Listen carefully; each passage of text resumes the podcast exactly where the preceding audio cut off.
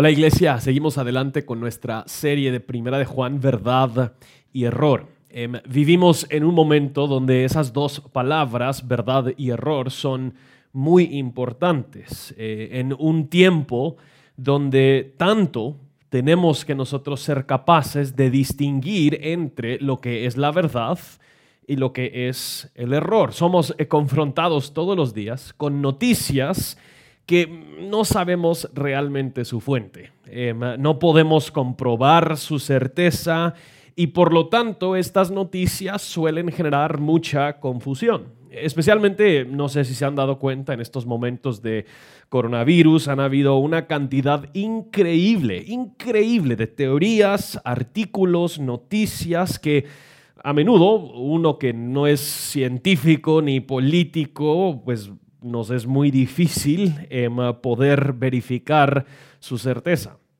Las redes sociales, en este sentido, a veces son una bendición porque uno puede escuchar o leer mucha información, pero también pueden ser una maldición. Nunca hubiéramos pensado que llegaríamos a un día donde habría una frase tan famosa como fake news, las noticias falsas. Em, en, las redes sociales nosotros vemos toda índole de noticia no verificada. Y no sé si, por ejemplo, sabían, pero después de la explosión trágica en eh, Beirut salieron videos falsificados que estaban intentando demostrar otra razón o otro motivo de la explosión allí.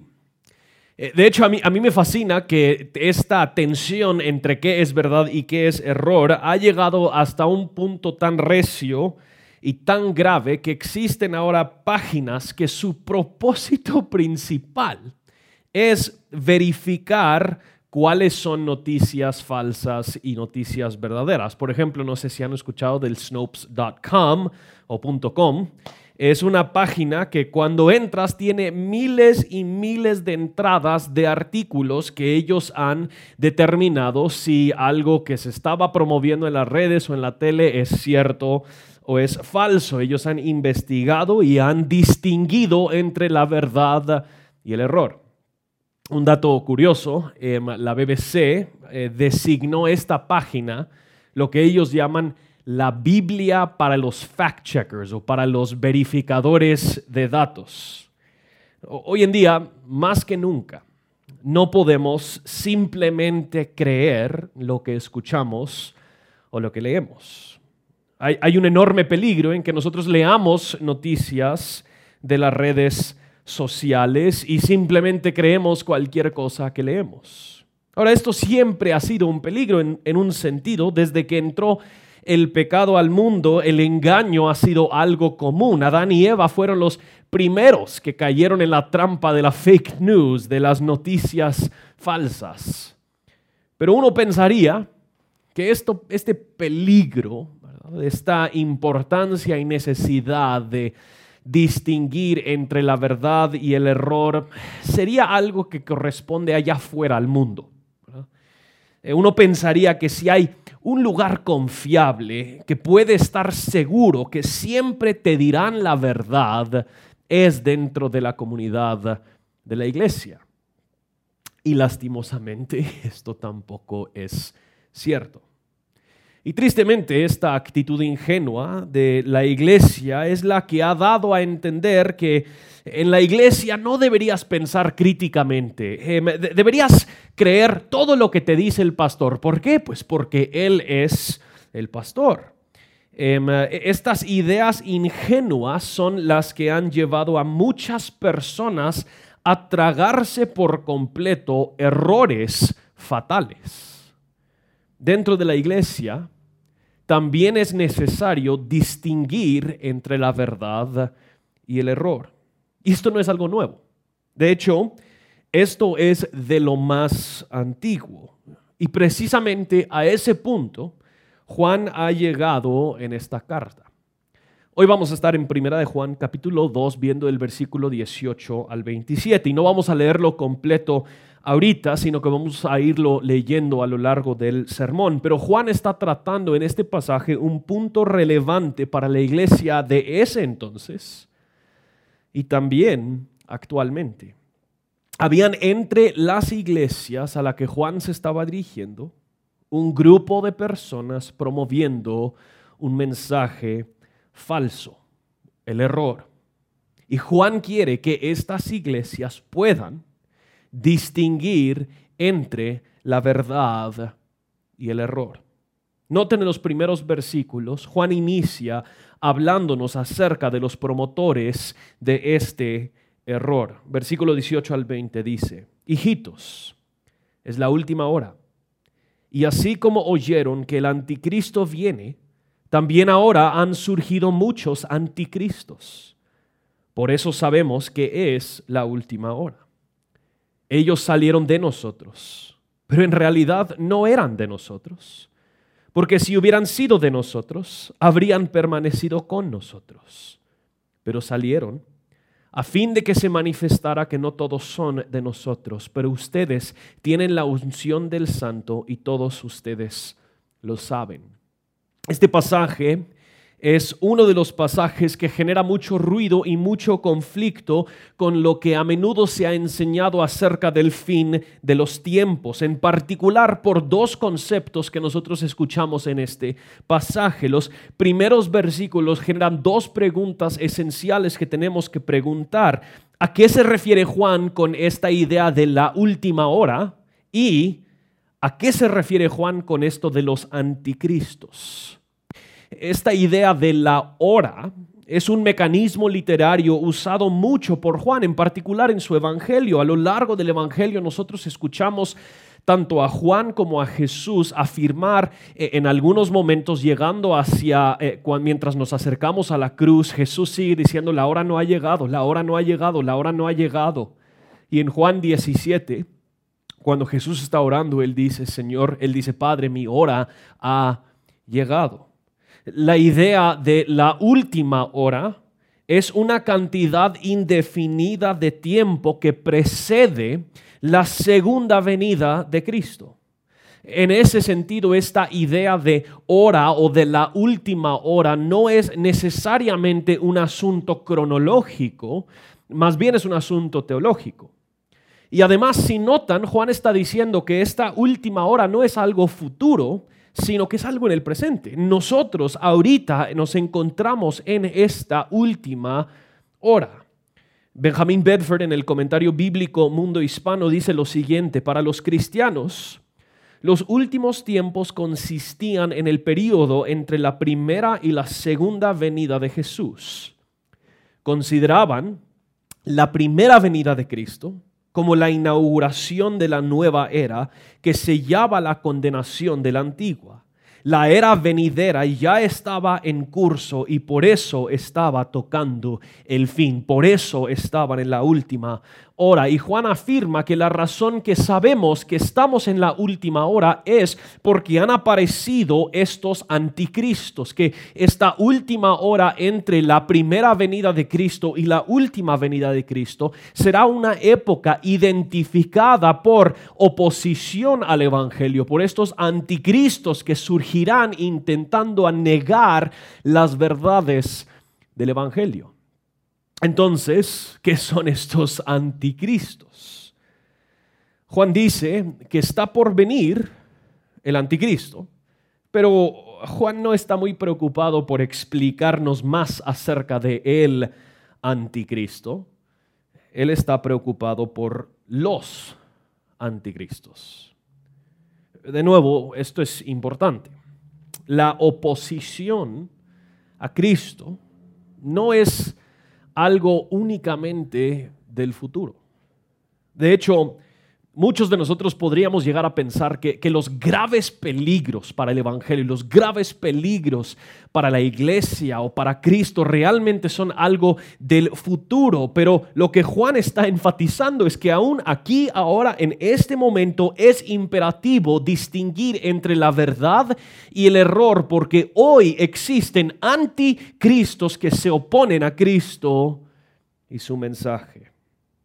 Karen Jobs dice, mientras que los lectores originales estaban esperando surgir una persona grandemente malvada, el tipo de enseñanza herética de este momento realmente era una maldad de proporción similar que también podría destruir la iglesia. Esto quizás va a ser muy obvio, pero los anticristos son precisamente eso, anticristo. Son opositores de la persona y obra de Cristo, niegan las verdades fundamentales del Evangelio, niegan su centralidad, su rol, su importancia, procuran desviar la atención y la mira de Cristo. Oscar empezó a hablar de esto la semana pasada, pero en, en, la historia del mundo nosotros vemos a dos grupos. Los que creen en Cristo y los que no creen en Cristo. O para ponerlo en los términos de Juan, los que son pro Cristo y los que son anti Cristo. Juan habló en los versículos anteriores acerca del mundo. El mundo en la Biblia es este sistema y espíritu anticristo. El, el mundo no es un poder mágico que quiere hacerte fumar marihuana y escuchar música rock.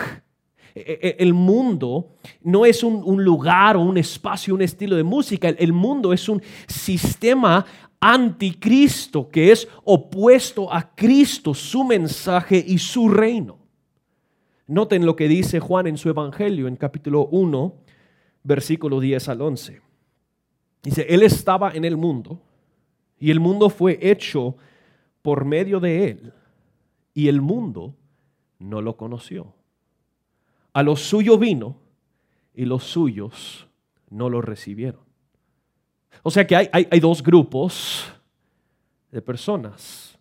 Los que se someten a Cristo y su obra y los que lo rechazan y lo niegan. Los que los que se someten son el pueblo de Dios, la iglesia, los que lo rechazan y lo niegan son el mundo. Y aquí estamos viendo en Juan que este sistema anticristo, el mundo, aún había infiltrado a la iglesia, o sea, habían movimientos dentro de la iglesia que estaban procurando negar la verdad del Evangelio. Esto es muy relevante no toda persona que se etiqueta cristiano lo es. Habrán algunos, sino muchos, quienes están entre nosotros, pero en realidad no son de nosotros. Y a veces, implícitamente o explícitamente, estarán promoviendo el error, negando a Cristo y su obra. Luciano Jaramillo comenta. Juan continúa explicando que en función de esta realidad existen dos clases de miembros en las iglesias. Algunos que en apariencia son miembros, finalmente se van porque en realidad nunca pertenecieron genuinamente a la iglesia. La afiliación o membresía en una congregación no garantiza la unión espiritual como miembro de la familia de Dios. Juan está afirmando que claro, hay amenazas al cristiano en el mundo y que por lo tanto ellos deberían evitar el mundo, pero no se crean que el mundo solo está allá afuera. Más bien, a veces estos peligros, estas amenazas mundanas se encuentran dentro de la iglesia. Ahí todos afirmamos, claro, ¿no? que el mundo es peligroso, el mundo es engañoso, el mundo te lleva al error y solemos creer que la amenaza está allá afuera. Pero también, a veces dentro de las iglesias, hay mensajes que procuran y provocan que la gente quiten sus ojos de la persona y obra de Cristo, que niegan las verdades fundamentales del Evangelio. Los mensajes que se enfocan más en ti y en mí, en lo que tú y yo deberíamos hacer, en lo que tú y yo podemos y deberíamos mejorar, en cómo tú y yo nos deberíamos superar, créalo o no, son mensajes anticristo y deberíamos nosotros poder distinguir entre la verdad y el error. Y esto era uno de los motivos históricos de por qué Juan ha escrito esta carta. Que habían estos promotores del error dentro de las comunidades de fe que estaban promoviendo mentiras acerca de la naturaleza y obra de Jesucristo, pero al final se fueron. Se fueron porque se expuso que realmente no eran de ellos. Y en versículo 20, Juan se adelanta algo que él va a terminar en versículo 24 al 27. Él afirma que ellos tienen la unción del santo. Esto es una manera algo extraña de afirmar que aunque existen estos promotores del error, la verdadera iglesia está firme en el Espíritu no hay por qué eh, ellos sigan la mentira, ya que ellos conocen la verdad, ellos han recibido su llamado, su unción, han sido verdaderamente apartados porque han creído en el Evangelio y el Espíritu los guarda.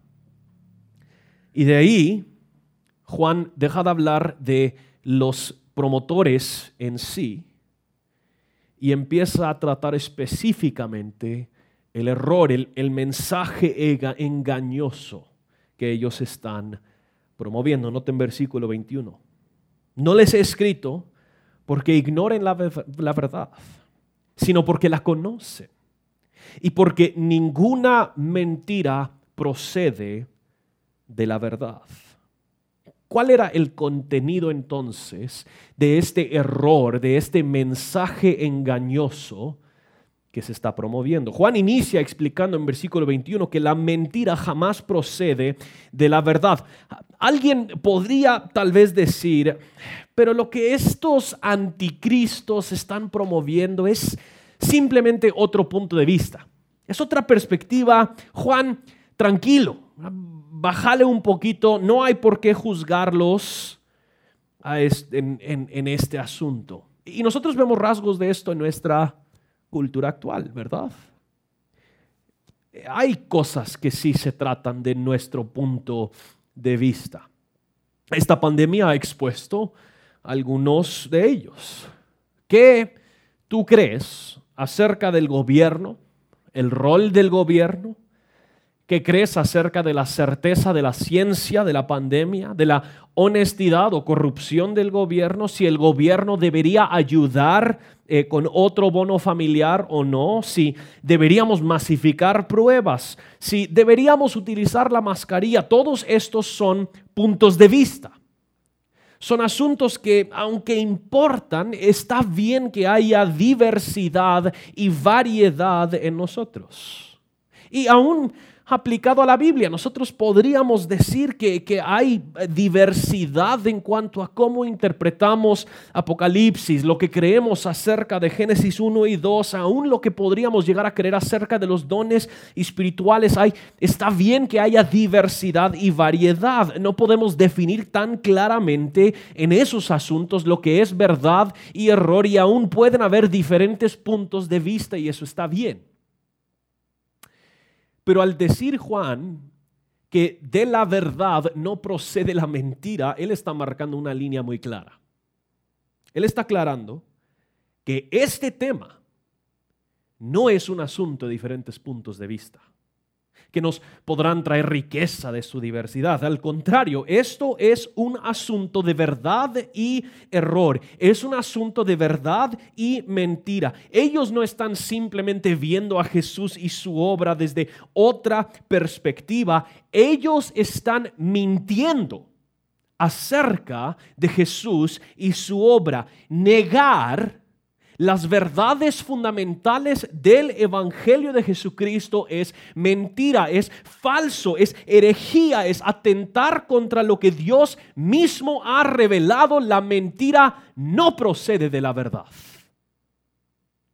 Juan no está diciendo, ah, es que está bien que creamos diferentes cosas. Al contrario, esto es un asunto de verdad y error. Y Juan nos explica el contenido de este mensaje engañoso. Noten versículo 22 y 23. ¿quién es el mentiroso? Sino el que niega que Jesús es el Cristo. Este es el anticristo, el que niega al Padre y al Hijo. Todo aquel que niega al Hijo tampoco tiene al Padre. El que confiese al Hijo, confiesa al Hijo, tiene también al Padre. La mentira, el error que ellos están promoviendo es que Jesús no es el Cristo. El título Cristo es muy importante, ya que es el equivalente en el Nuevo Testamento de Mesías en el Antiguo Testamento. Ser el Cristo implica que es el identificado, el apartado, el enviado por el Dios Trino para llevar a cabo el plan perfecto de redención. Ser el Cristo implica divinidad, deidad, que Jesús es Dios ser el Cristo, que es, ah, implica que es aquel siervo prometido durante todo el Antiguo Testamento, el, el rey que ocuparía el trono, el profeta que hablaría la verdad, el sacerdote que entregaría el sacrificio sin fin, el cordero inmolado, perfecto, sacrificado en lugar del pueblo de Dios. Los promotores de este error estaban negando que Jesús era el Cristo. Muy sencillamente, lo que estos mentirosos estaban enseñando es que Jesús no es Dios. Y como consecuencia, incapaz de reconciliarnos con el Padre. Eso es a lo que Juan se refiere cuando él dice al que cree, el que confiesa que Jesús es el Cristo, tiene también al Padre. El que niega que Jesús es el Cristo tampoco tiene al Padre. El Catecismo Mayor de Westminster eh, explica la razón por la cual es necesario que el Cristo, el Mesías, fuese Dios. Noten lo que dice, hubo necesidad de que el mediador entre Dios y el hombre, Jesús, fuese Dios, para que pudiera sostener y guardar la naturaleza humana de sucumbir bajo la ira infinita de Dios y bajo el poder de la muerte para darles dignidad y eficacia a sus sufrimientos, obediencia e intercesión y satisfacer así la justicia de Dios, alcanzar su favor, comprar un pueblo especial, darle su espíritu a sus elegidos, vencer a todos los enemigos de estos y traer a su pueblo a la salvación eterna. Negar o la humanidad de Jesús o la divinidad de Jesús es atentar contra nuestra mera salvación y la reconciliación con el Padre. Y es por eso que Juan toma tan en serio este error. Aquellos que están promoviendo ideas que niegan la persona y la obra de Jesús no solo están tanteando con ideas interesantes, otro punto de vista, al contrario, ellos están poniendo en peligro eterno sus almas y las almas de los que lo escuchan. Jerónimo, padre de la iglesia del, del cuarto siglo, dijo lo siguiente, el hacedor del mal, por cierto, ha matado su propia alma, pero el hereje, el mentiroso, ha matado a todas las almas que ha seducido con su mentira. La doctrina de la persona y obra de Cristo, el Evangelio, es un asunto de vida o de muerte. Si la crees, tienes vida. Si no la crees, estás muerto. Además de eso, Juan está diciendo muy claramente que estas personas no tienen comunión con el Padre no solo han errado en sus ideas, sino que ellos no son cristianos. Ellos son anticristos. No tienen al Padre porque han negado al Hijo. Pero noten cómo transiciona Juan para hablar acerca de las iglesias. Juan, en los últimos versículos del 24 al 27, los llama a permanecer en la verdad. Noten versículo 24 al 27, dice, en cuanto a ustedes, que permanezca en ustedes lo que oyeron desde el principio. Si en ustedes permanece lo que oyeron desde el principio, ustedes también permanecerán en el Hijo y en el Padre. Y esta es la promesa que Él mismo nos hizo, la vida eterna. Les he escrito estas cosas respecto a los que están tratando de engañarnos, engañarlos. En cuanto a ustedes, la unción que recibieron de Él permanece en ustedes y no tienen necesidad que nadie les enseñe. Pero así como su unción les enseña acerca de todas las cosas y es verdadera y no mentira, y así como les ha enseñado, ustedes permanecen en él. En dos diferentes instancias en estos últimos versículos, Juan introduce su pensamiento con la frase, en cuanto a ustedes. Es un punto enfático. Él está distinguiendo la iglesia de los mentirosos, de los promotores de este error que andan engañando. Hay algunos que no pertenecen a ustedes. Estos son los mentirosos, pero en cuanto a ustedes les digo lo siguiente, y esta frase introductoria funciona para Juan para enfatizar lo que él va a decir. Él les dice dos cosas que parecieran ser contrarias, que es algo típico en, Juan. Noten lo que dice en versículo 24. En cuanto a ustedes, que permanezca en ustedes lo que oyeron desde el principio. Luego noten lo que dice en versículo 27. En cuanto a ustedes, la unción que recibieron de Él permanece en ustedes. Primero, Él, él pareciera estar eh, ofreciendo una petición que por favor permanezca lo que escucharon desde el principio en ustedes. Y la segunda parece ser una promesa, la, unción que recibieron permanece en ustedes. Y en estos versículos, Juan está enfatizando los dos elementos que protegen al cristiano de ser engañado por el error. Por un lado, nosotros permanecemos en el Evangelio. Por otro lado, el poder de Dios en el Evangelio, la unción que nosotros hemos recibido de Dios permanece en nosotros, nos guarda y nos protege, asegurando que no seamos engañados por el error y nos mantenemos en la verdad. Juan primero les llama a que ellos permanezcan en lo que habían escuchado desde el principio. Juan no quiere que ellos abandonen lo que han escuchado. Él quiere que ellos se aseguren que hoy y para siempre el mensaje en el cual ellos confían, el mensaje que se predica, el mensaje que ellos enseñan es el mismo mensaje que se les fue transmitido por los apóstoles, el Evangelio de Jesucristo. Juan ha usado esta frase ya en varias ocasiones, eh, lo que escucharon desde el principio. Él se refiere al Evangelio. Y tenemos que ser muy sinceros. Tristemente nosotros tenemos a muchas personas hoy en día a lo largo del mundo que quizás han escuchado el Evangelio, quizás por un tiempo han creído en el Evangelio, pero llegaron a un momento donde han abandonado el Evangelio y han intentado cambiar ese mensaje del Evangelio por un sinfín de otras opciones.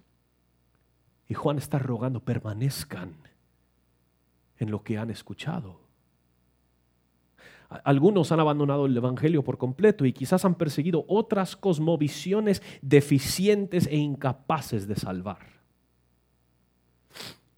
otros han abandonado el Evangelio pero siguen disfrazándose como cristianos, como estos promotores del error. Han abandonado el Evangelio quizás por un mensaje más de autosuperación, que se trata más de realizarte a ti aquí en este mundo que morir a ti y así conformarte más a Cristo. Han abandonado el verdadero Evangelio asumiendo que la verdadera bendición no es Cristo y este crucificado por nosotros, sino que creen que es la prosperidad económica y la salud física. Han abandonado el Evangelio de Jesucristo, están promoviendo el error. Pero es muy fácil señalar las maneras en las que otros allá afuera han abandonado el Evangelio. Hay, un sinfín de memes que nosotros podríamos compartir acerca de cómo es que todas esas personas no creen el Evangelio, pero yo, yo sí. Pero ¿qué tal tú y yo? Hay maneras sutiles y a veces discretas en las que nosotros abandonamos por ratos nuestra dependencia y creencia en el Evangelio de Jesucristo. Por ejemplo, Juan nos dice que lo que nos guarda y nos protege en la relación íntima que tenemos con el Padre y el Hijo y resulta en vida eterna es el Evangelio que hemos escuchado, nada más. Pero muchos de nosotros somos propensos a creer que lo que hace que Dios me ame o me acepte es lo, lo bueno que yo me he portado o las cosas malas que yo he evitado. A veces por momentos breves solemos creer que si yo tengo mi devocional hoy, entonces voy a tener un buen día. Y si no, pues podría ser un mal día, como si nosotros tuviéramos que asegurarnos el favor de Dios con nuestras obras si nosotros hemos fallado o caído en algún pecado, sentimos que es necesario quizás esperar un par de días para volver a leer la Biblia y orar, porque pues así nos, nos alejamos un poquito de nuestro pecado, como si la obra de Cristo no fuese suficiente para asegurarnos la garantía de entrar en la presencia de Dios y estar en íntima relación con el Padre, el Hijo y el Espíritu el mensaje del Evangelio es muy claro. Por pura gracia benevolente, Dios ha decidido amarte a ti y a mí eternamente en Cristo, aceptarnos y aprobarnos porque Cristo vivió y murió en nuestro lugar. Y esto no es por méritos tuyos ni míos, sino que esto es únicamente por los méritos, por la obra y persona de Cristo si tú confías en cualquier cosa que no es la gracia de Dios en Cristo, tú estás creyendo el error. Tú no eres más amado por Dios por la familia en la que naciste, porque siempre has evitado el licor, porque no apuestas ni escuchas música secular, porque no te has tatuado, porque eh, no eres más amado por Dios porque siempre has ministrado, predicado, servido, enseñado, liderado a miles. Esas cosas no te, no te obtienen el amor de Dios. Y tú tampoco eres menos amado por Dios, por la familia en la que naciste, por tu clase social aun si casi te ha costado la vida el licor. Si has luchado con una índole de maldad, si has metido toda índole de maldad a tu mente, si tú eres un don nadie que jamás has servido en un ministerio en cualquier lugar, nada de eso te hace inferior, nada de eso te descalifica para el amor de Dios, porque todos los beneficios, todo el amor, toda la aprobación, la vida eterna, intimidad con el Padre y el Hijo lo recibimos única y exclusivamente mediante la persona y obra de Cristo. Que ese mensaje permanezca en ustedes. No lo abandonen. Fijen sus ojos y corazones firmemente y para siempre en Cristo.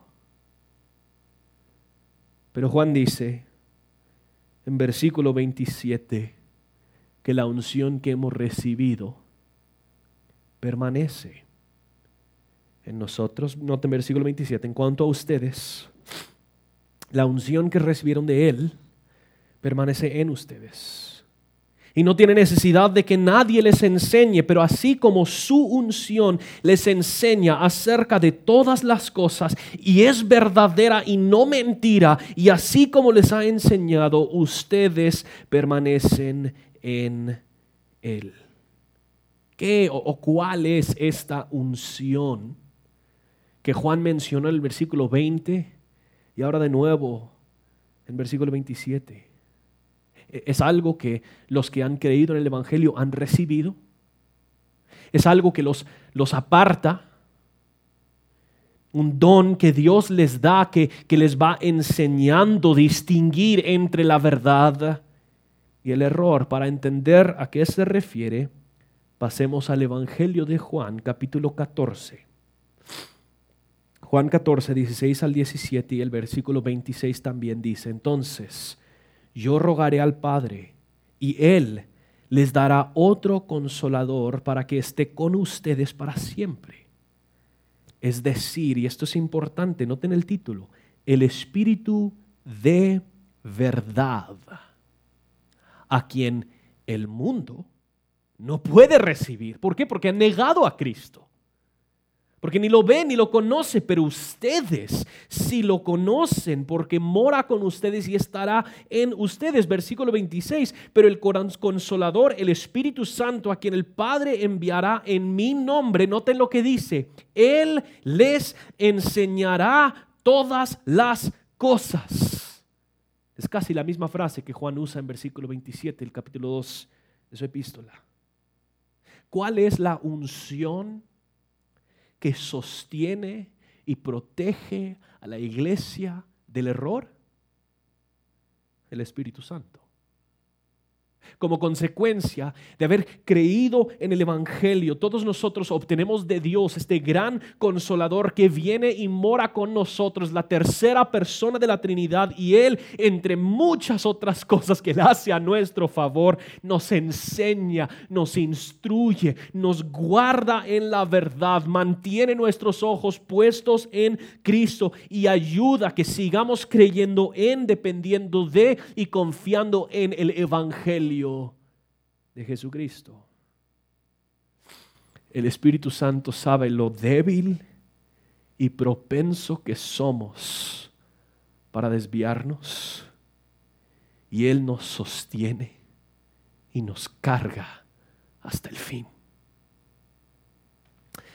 Una de mis escenas favoritas en el último libro de la serie Señor de los Anillos es cuando Frodo está a punto de llevar el anillo a donde será destruido.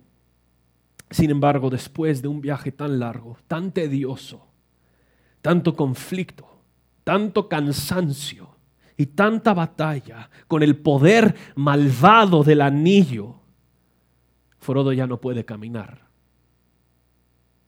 Y si ponen atención en los libros o en, en las películas,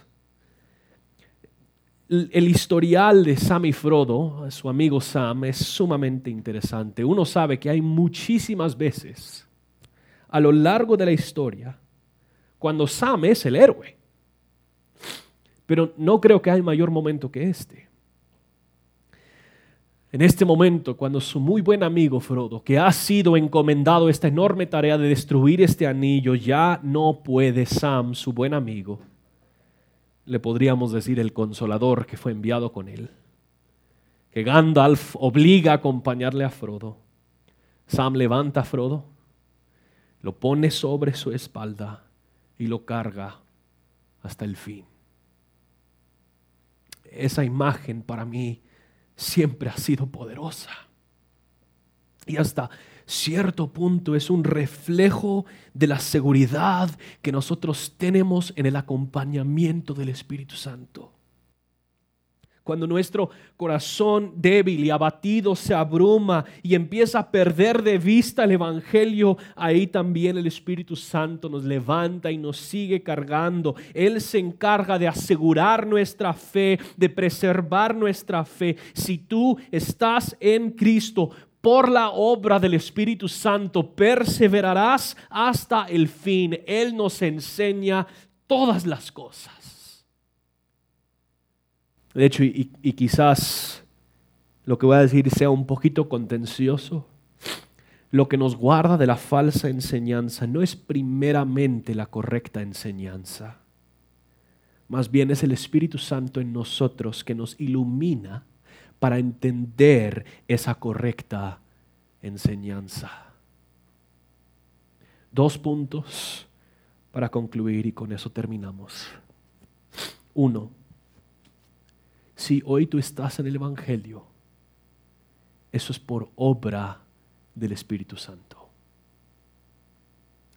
Muchos de nuestros miembros en Iglesia Reforma se han dado cuenta, quizás al llegar a pertenecer a nuestra comunidad o antes, que en algunas instancias el mensaje en el cual ellos habían creído no era el Evangelio. Es trágico escuchar tantas personas que llegan, han estado en iglesias por 20, 30 años y dicen es que por primera vez aquí he escuchado el Evangelio.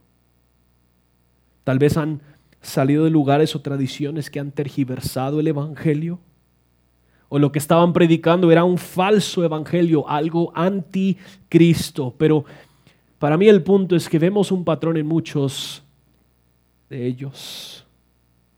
Al salir de estas tradiciones, se burlan y denigran a los que siguen engañados por esos mensajes erróneos. Sin que genere lágrimas, a menudo genera carcajadas. Y eso únicamente demuestra que ellos no han entendido que la única razón por la cual ellos están en el Evangelio de Cristo es porque así Dios lo ha determinado y el Espíritu Santo ha abierto sus ojos. No estás hoy en el Evangelio porque tú eres un teólogo tan inteligente y pudiste tú descifrar los errores. No estás hoy en el Evangelio porque supiste qué buscar en Google o qué predicador escuchar o, o, porque te sabes de memoria ciertas confesiones. Tú hoy estás en Cristo porque Dios mediante el Espíritu ha decidido colocarte en Cristo y te ha dado la unción del Espíritu Santo que te ha abierto los ojos y te ha preservado hasta el fin. Pero segundo, el Evangelio jamás será destruido. Y eso también es por la obra del Espíritu Santo. Esto siempre, lo que Juan está describiendo, siempre ha sido el patrón de la iglesia. Se levantan anticristos que procuran negar la persona y obra de Cristo. ¿Y saben lo que siempre prevalece? El Evangelio nada puede, ha podido, ni podrá hacer que desista. No podrá detener ni destruir el Evangelio. Anticristos puedan levantarse, hacer gran bulla, intentar a distraer, pero jamás lograrán destruir el Evangelio. Y en gran parte eso es porque Dios ha ungido a su pueblo por el Espíritu Santo porque ellos permanecen en el Evangelio y el Espíritu Santo los ayuda a distinguir entre la verdad y el error. Mis hermanos y hermanas, la fake news, las falsas noticias, no son solo algo de allá afuera. Créalo o no. Hay quienes quieran promover una especie de fake news, de falsas noticias, también dentro de las iglesias.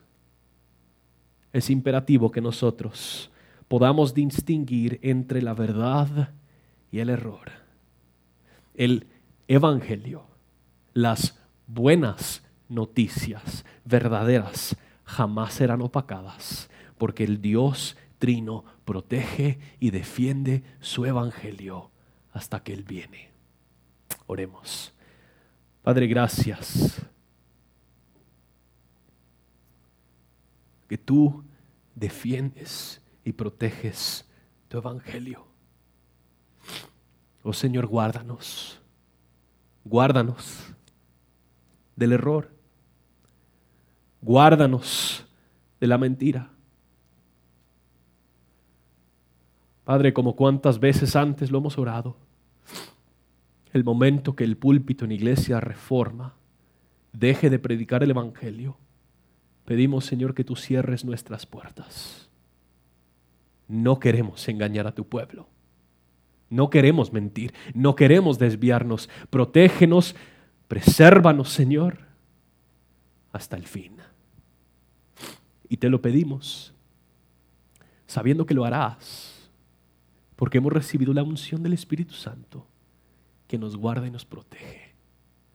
Gracias por tu amor hacia nosotros en la persona y obra de Cristo. Es en su nombre y únicamente por sus méritos que oramos estas cosas. Amén.